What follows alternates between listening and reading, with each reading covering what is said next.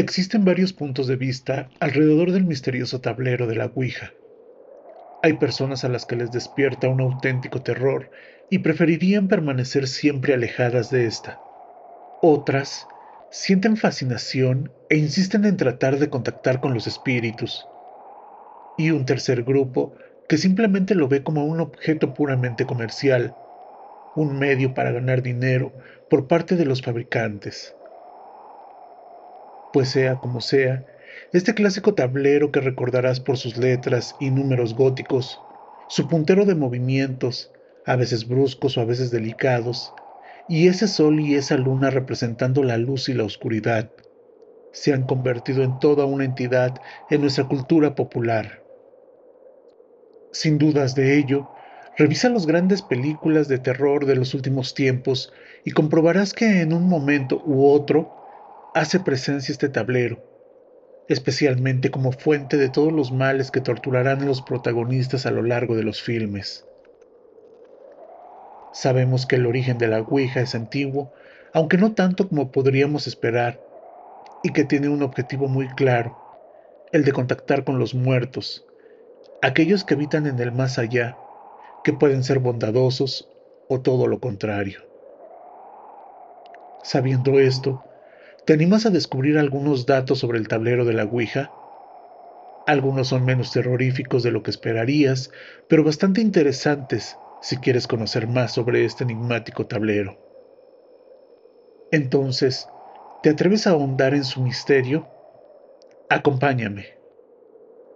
El juego se nombró solo. ¿Te has preguntado de dónde proviene el nombre Ouija? Popularmente se dice que Ouija se originó de la palabra sí en francés que es oui y en alemán ya, lo que nos da la palabra Ouija. Pero otra historia dice que según Charles Kennard, uno de los titulares del juego, este se nombró a él mismo, después de que se le preguntara cómo debía llamarse. Ouija, al parecer es una palabra egipcia antigua que significa buena suerte. Juego de todos.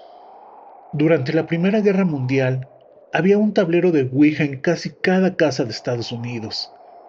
En 1922, el tablero se vendió incluso más que el famoso Monopoly. Mientras muchas personas percibían la Ouija como un juego inocente, muchos otros lo usaban para comunicarse con sus muertos.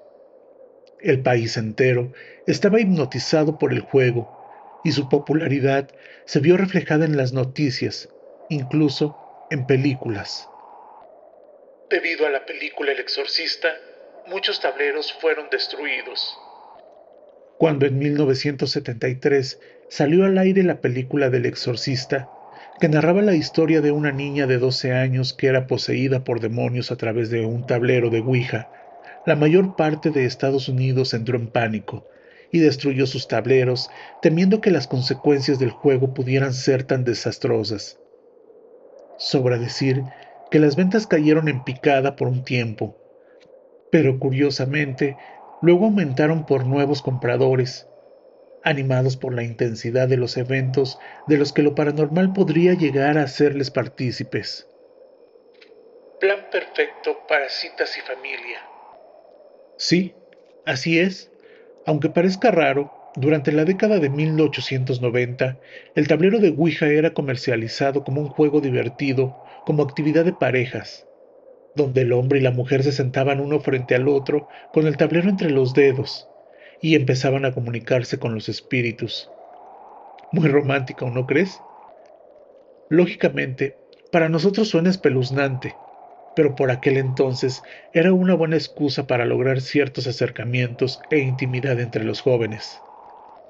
Las fotografías de esa época también muestran familias adineradas que se reunían a jugar en fiestas y eventos. Ignorar las reglas supuestamente puede llevar a una posesión demoníaca. Otro de los datos sobre la Ouija que debes conocer es que muchos jugadores se dejan llevar por la ansiedad y olvidan leer las reglas del juego. Terrible error. Se dice que quien no sigue las reglas puede terminar poseído por un demonio o un alma en pena. De todas las reglas, Las más importantes son tres. La primera, nunca preguntarle al tablero cuándo morirás. La segunda, nunca juegues solo. Y la tercera, jamás, pero jamás hables de Dios. Contacto permitido. El concepto de hablar con los muertos no tiene nada que ver con la religión y la creencia en Cristo. Aún así, este movimiento espiritual, con sus adivinos de la fortuna y sus tableros enigmáticos, permitieron que las personas tuvieran por un tiempo permiso para hablar con fantasmas, incluso los feligreses más estrictos. Nunca, pero nunca vendan el tablero de la Ouija. Se cuenta que ya a punto de morir, William Folt, fabricante y responsable de la comercialización del tablero, dijo estas palabras a su hijo. Nunca vendáis el tablero de Ouija. Folt cayó de un edificio donde se fabricaba el tablero. Se quebró muchos huesos y finalmente murió. Después de hacerle prometer a su hijo que no vendería más el juego, pues había tenido que ver con su fatídico accidente. Misterioso, ¿verdad?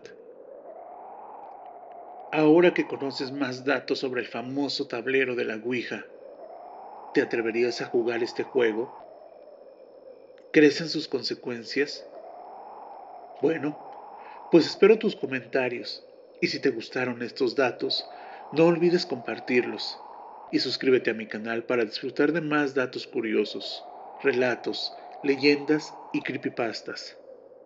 Y si tienes algún relato que quieras compartir o quieres que hable de algún tema en específico, puedes escribirme al correo relatosdeleyendas@gmail.com.